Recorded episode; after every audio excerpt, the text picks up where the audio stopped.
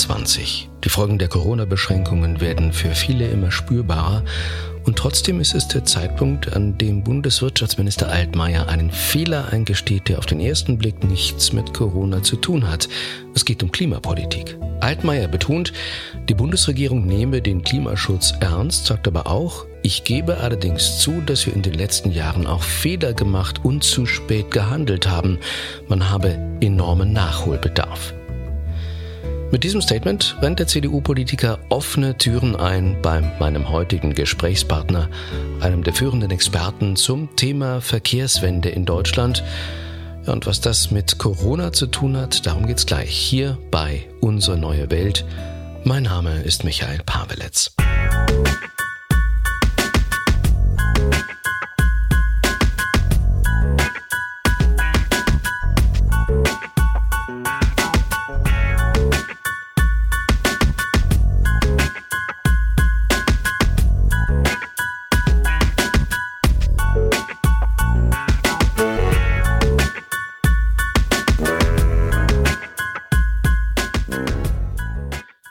Initiativen Agora Verkehrswende und Agora Energiewende haben einen umfangreichen Vorschlag gemacht für ein Konjunktur- und Wachstumsprogramm, mit dem die Post-Corona-Rezession überwunden werden kann. So zumindest die Idee. Und das soll dann gleichzeitig ein wichtiger Beitrag zum Erreichen des Ziels Klimaneutralität im Jahr 2050 werden.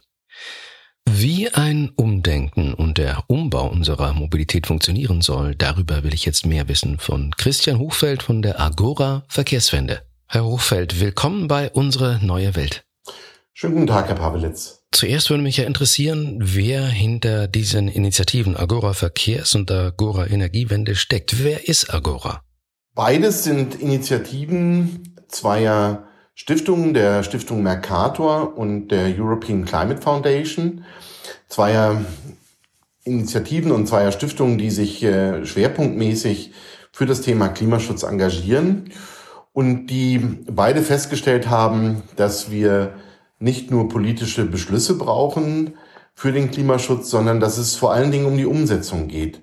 Und hier sollen die beiden Agoren, Agora Energiewende und Agora Verkehrswende, Ideen liefern, Handlungsempfehlungen für die Bundespolitik machen, wie wir es schaffen, in Deutschland bis 2050, bis Mitte des Jahrhunderts, möglichst unsere Gesellschaft und unsere Wirtschaft klimaneutral gestalten zu können. Bei einer Stiftung ist ja oft sehr viel Geld hinterlegt. Woher kommt das bei Ihnen? Im Falle der Stiftung Mercator ist es die Familie, ähm, die den Metro-Konzern gegründet hat, die Familie Schmidt-Rutenbeck. Ähm, und die haben mit ihrem sozusagen Kapital eine Stiftung gegründet, eine gemeinnützige Stiftung, die wiederum dann uns die Finanzmittel gibt, um ähm, hier in Deutschland tätig zu sein als Denkfabrik, aber auch als Diskussionsplattform für den Klimaschutz. Stichwort Klimaschutz. Sie sagen, die Corona-Krise bietet eine Chance.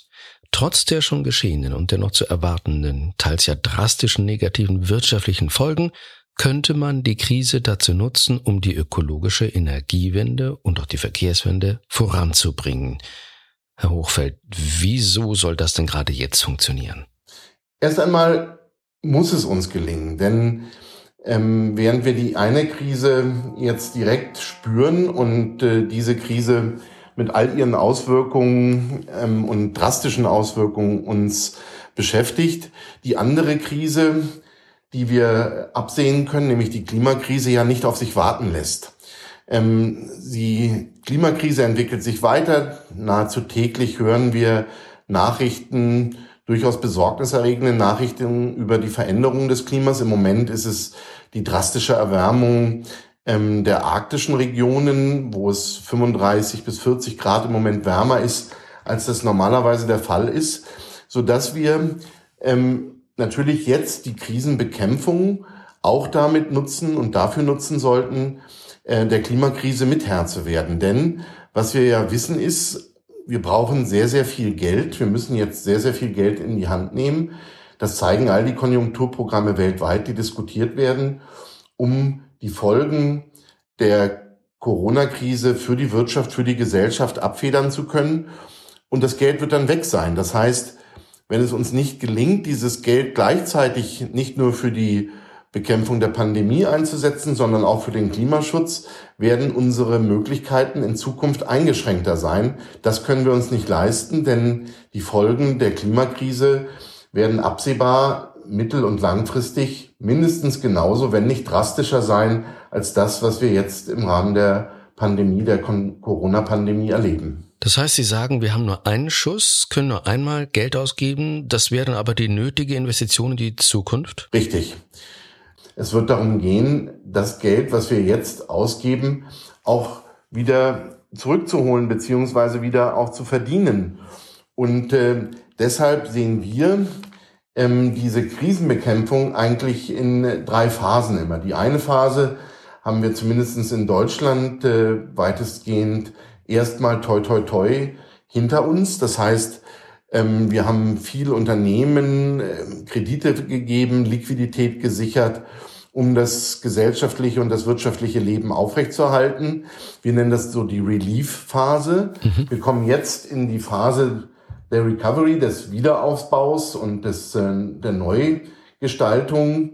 Dort werden wir viele Mittel einsetzen für die Zukunft, ausgerichtet für Investitionen, um über die Investitionen auch wieder ähm, wirtschaftliche Aktivität und wirtschaftlichen Erfolg haben zu können. Und das muss aber auch verbunden sein mit der Reformphase. Das heißt, dass wir heute insbesondere unser Steuer- und Abgabensystem auch so reformieren, dass in Zukunft ähm, gerade klimaschädliches Verhalten stärker belastet wird als klimafreundliches Verhalten und damit sozusagen wir die Refinanzierung der Ausgaben heute ermöglichen, aber gleichzeitig auch in Richtung klimafreundliches Verhalten, in Richtung Klimaneutralität steuern. Klimafreundliches Verhalten, da haben wir bei der Dieselaffäre doch gemerkt, dass es da ja einige Etikettenschwindel gab. Eine echte Verkehrswende, wie sehen die wichtigsten Bausteine aus Ihrer Sicht da aus? Und wenn wir es vom Ziel her denken, dass es das Wichtige ist, dass äh, das Pariser Klimaschutzabkommen und äh, all die Klimawissenschaftler uns sagen, wenn wir die gefährliche Erderwärmung ähm, auf zwei Grad, möglichst auf 1,5 Grad bis Ende diesen Jahrhunderts begrenzen wollen, dann müssen wir in allen Sektoren unserer Gesellschaft und Wirtschaft bis Mitte des Jahrhunderts klimaneutral sein. Das heißt also auch für den, auch im Verkehr. In erster Wie Linie. Entschuldigung, macht das nochmal aus? 20 Prozent waren das, glaube ich, CO2-Emissionen? Ja. Also in Deutschland reden wir etwa über 20 Prozent der CO2-Emissionen, also der Treibhausgase, die ähm, in der deutschen, also im deutschen Verantwortungsraum emittiert werden. Ähm, damit ist er neben der oder nach der Energiewirtschaft zusammen mit der Industrie der zweitbedeutendste Emittent, der zweitbedeutendste äh, die zweitbedeutendste Quelle für klimaschädliche Emissionen und klimaschädliche Gase. Mhm. Ja, und im Kern heißt das erstmal, im Moment nutzen wir für die Mobilität, für den Verkehr zu 95 Prozent noch fossile Energien. Das heißt, es ist äh, auf der Straße, es ist Diesel und Benzin. In der Luftfahrt reden wir über Kerosin, auch Erdgas, auch für äh, Schiffe. Ähm, und auch Strom heute schon, insbesondere für die Bahn, noch sehr stark mit Kohle. Aber wenn wir das ernst nehmen, müssen wir bis Mitte des Jahrhunderts vollkommen verzichten auf die Nutzung fossiler Energien im Verkehrssektor. Also wir müssen alle Energieträger, fossilen Energieträger ersetzen durch erneuerbare Energien. Mhm. Und äh, dafür brauchen wir die Energiewende im Verkehr, auf die wir sicherlich gleich noch detaillierter eingehen.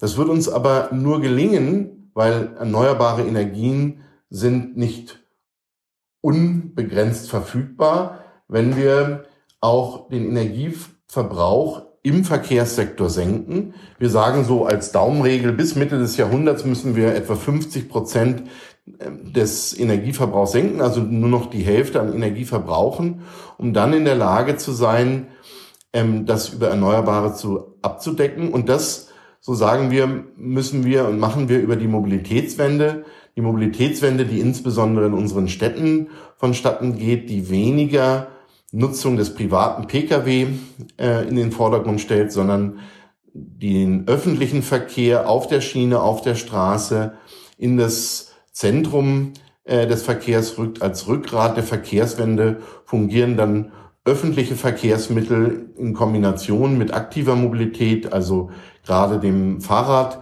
und auch den neu aufkommenden Mobilitätsdienstleistungen, Carsharing, Carpooling, um das äh, hier schon mal zu nennen. Aber das heißt auch, der Besitzer eines eigenen Autos, der wäre Vergangenheit? Das gilt in unseren Städten. In den Städten werden wir weniger, immer weniger vom privaten Pkw abhängig sein und wir werden sehen, dass es äh, attraktive, schnelle, bequeme und auch kostengünstige Alternativen gibt. Ähm, zum privaten Pkw auf dem Lande hingegen werden wir noch äh, länger vom privaten Pkw abhängen und die Mobilität wird stärker vom privaten Pkw dominiert werden. Aber ja, das äh, Auto wird die Rolle, die es heute hat, in Zukunft nicht mehr so haben, wie das ähm, ja heute der Fall ist. Nun wird ja auf E-Mobilität in einer Kehrtwende gesetzt. Welchen reellen Stellenwert hat die Ihrer Ansicht nach? Wir sehen in der Elektromobilität ähm, für den Pkw, also für äh, das klassische Auto, ähm, eine Schlüsselrolle für die Energiewende im Verkehr.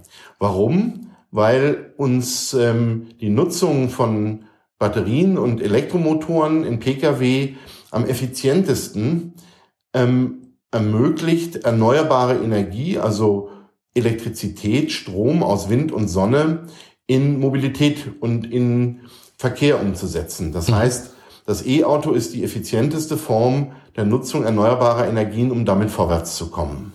Aber da gibt's ja konkrete Probleme, zum Beispiel Reichweite, Ladesäulen, umweltschädliche Herstellung von Akkus, nur um die zu nennen.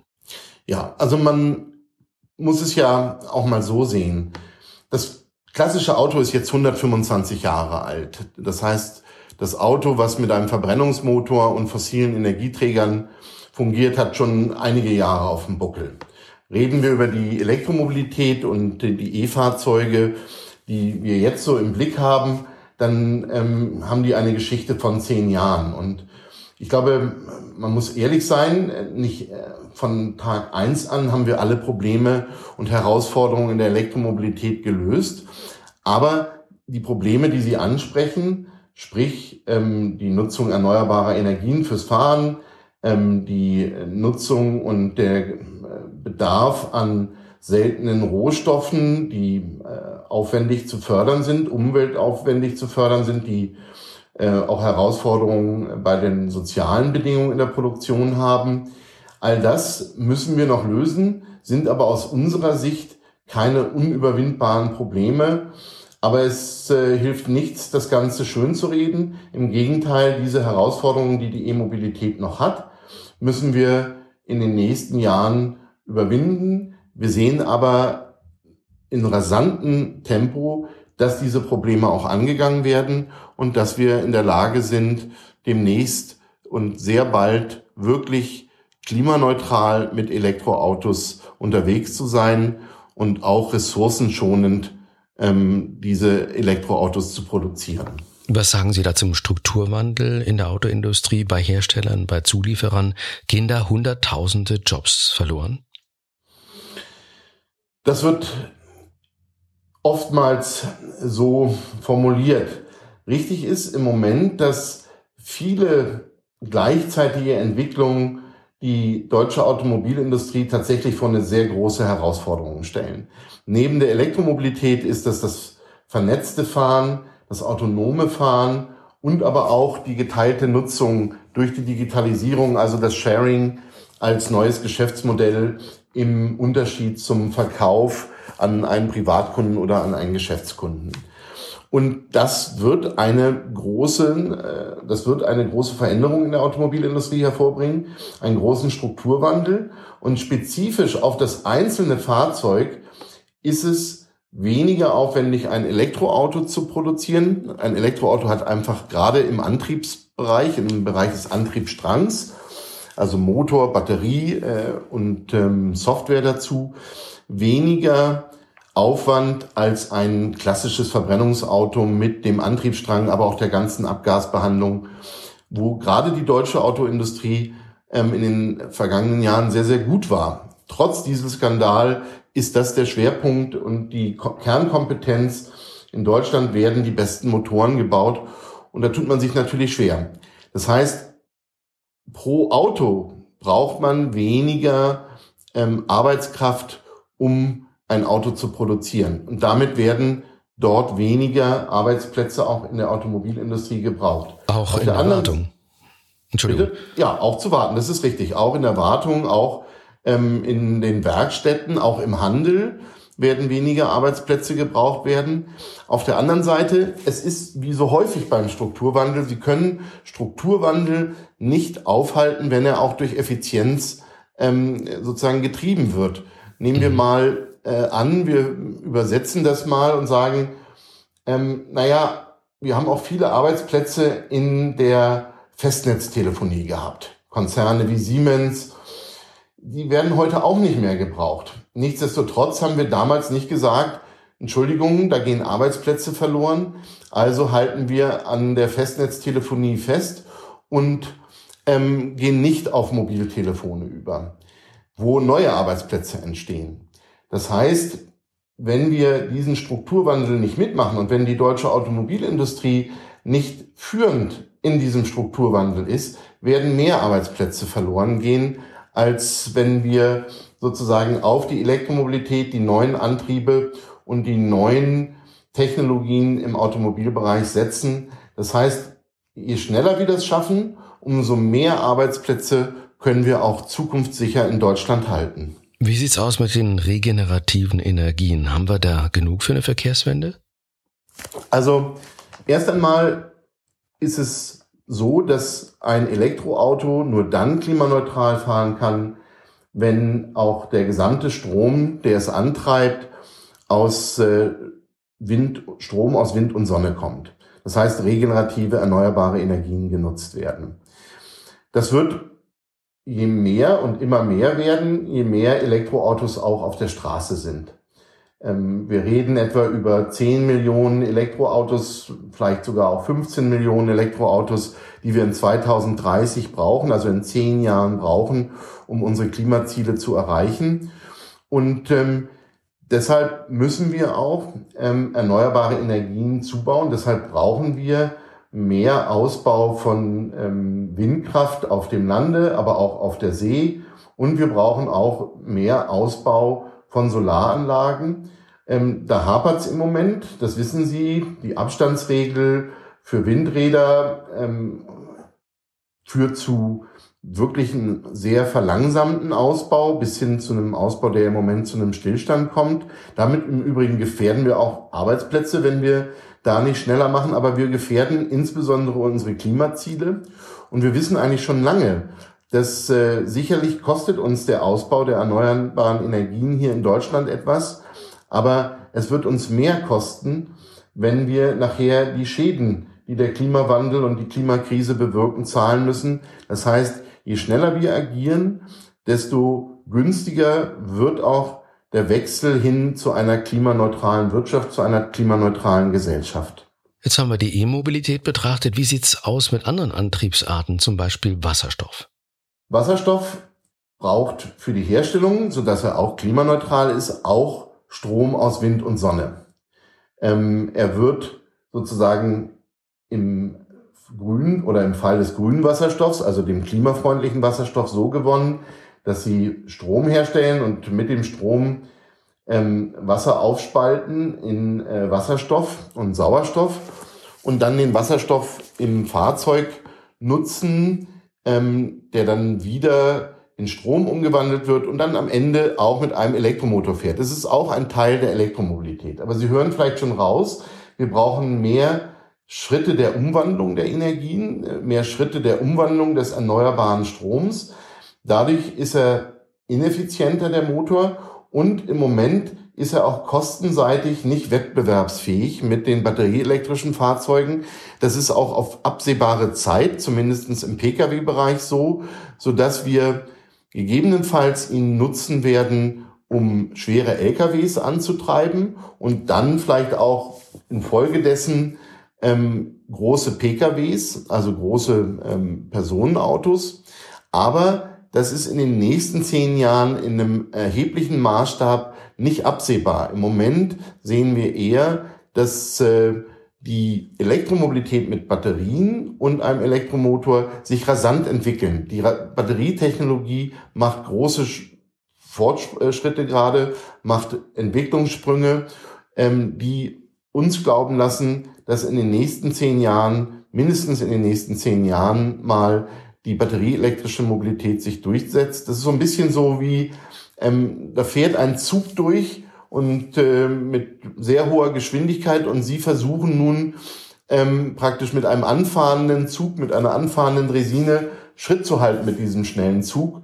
Das heißt, die Brennstoffzelle und das Wasserstoffauto entwickeln sich im Moment langsamer im Vergleich zum Elektroauto und von daher sehen wir im Moment ähm, einen klaren Vorteil für die Batterieelektrik und batterieelektrischen Autos. Sie haben es schon angedeutet, Güterverkehr, sehen Sie da die Alternative in der Schiene?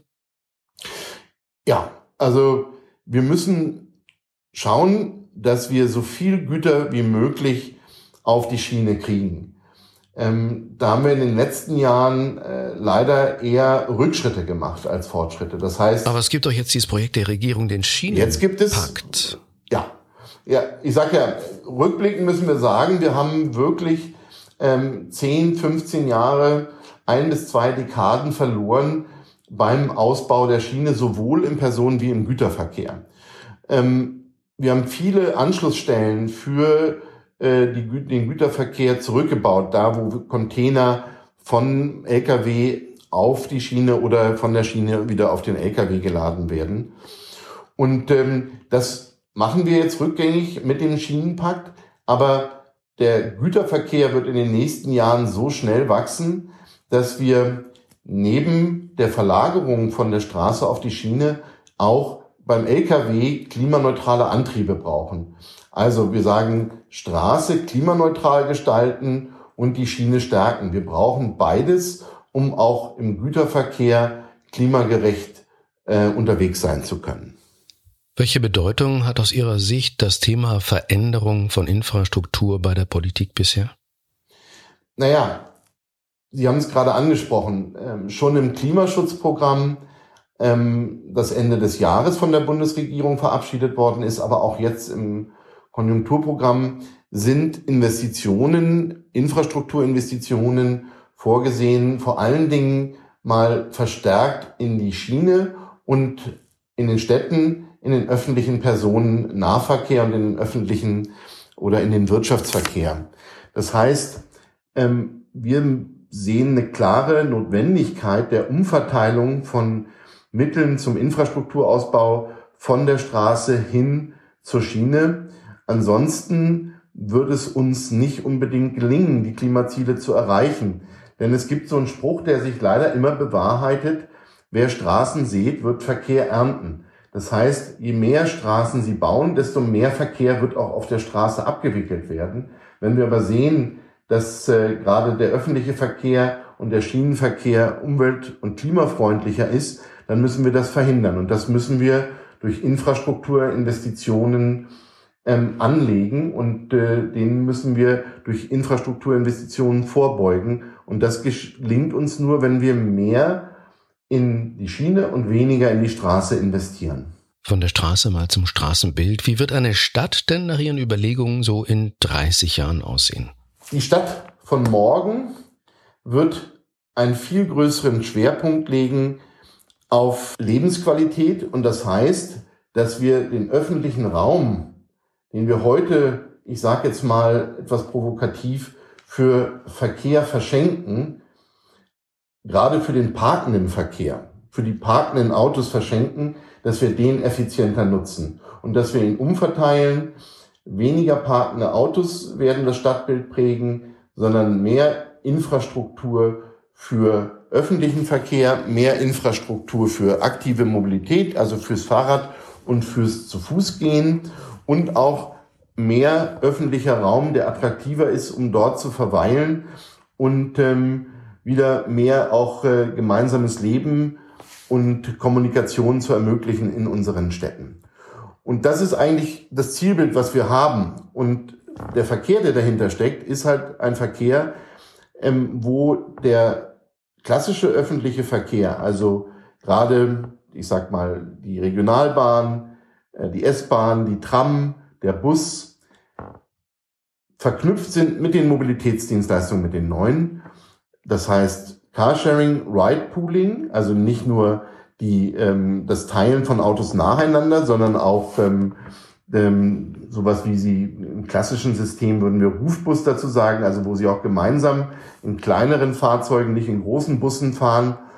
Ähm, in Berlin, nur um das auch ein bisschen plastischer zu machen, heißt das Bergkönig, das sind so kleine Transporter, wo sie gemeinsam fahren können. Moja, ähm, Clever Shuttle, das sind alles so Beispiele, die es heute schon gibt. Die werden verknüpft sein mit dem öffentlichen Verkehr. Bike-Sharing kommt dazu, auch die Scooter und andere Formen der sogenannten Mikromobilität werden ähm, an Bedeutung gewinnen und sie werden vor allen Dingen diese Verkehrsträger gemeinsam nutzen. Das heißt, Wege von Tür zu Tür mit der Nutzung verschiedener äh, Verkehrsträger sehr kostengünstig, bequem und schnell abwickeln können.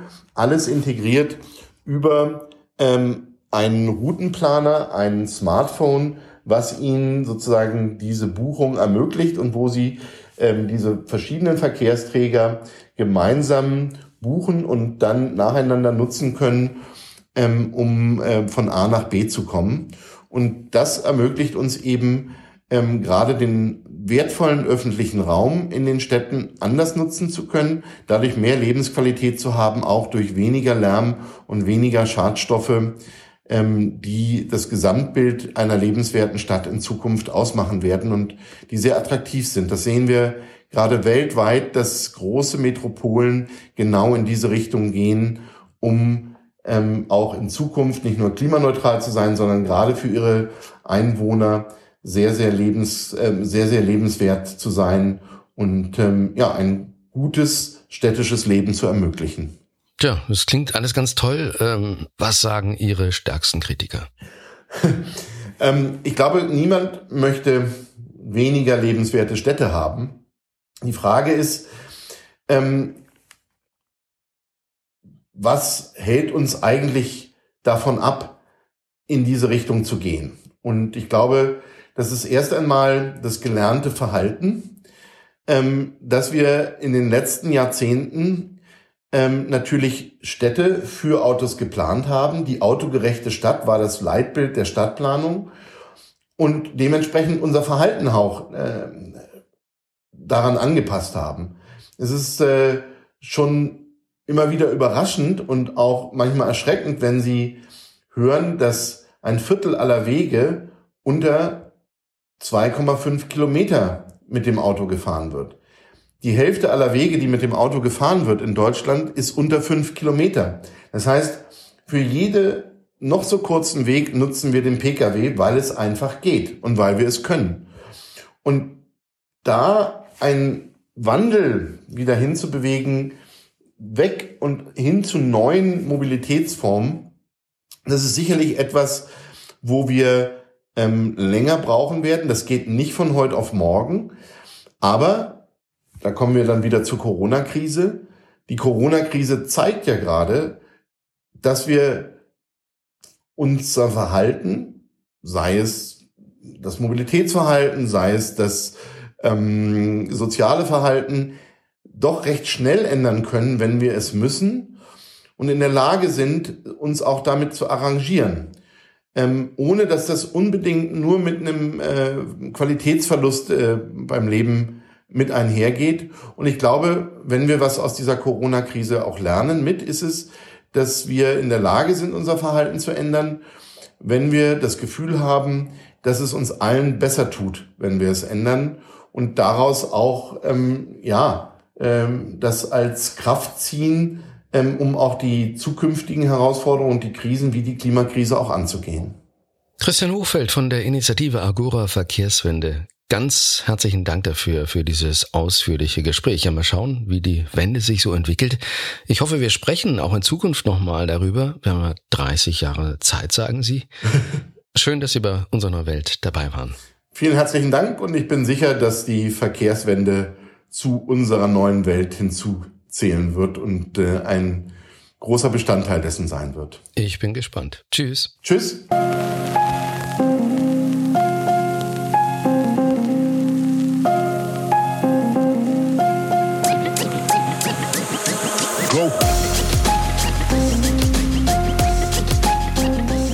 Das war eine Folge zum Thema Verkehrswende bei Unsere Neue Welt. Fragen, Anregungen, Kritik wie immer gern unter kontakt.unsereneuewelt.de.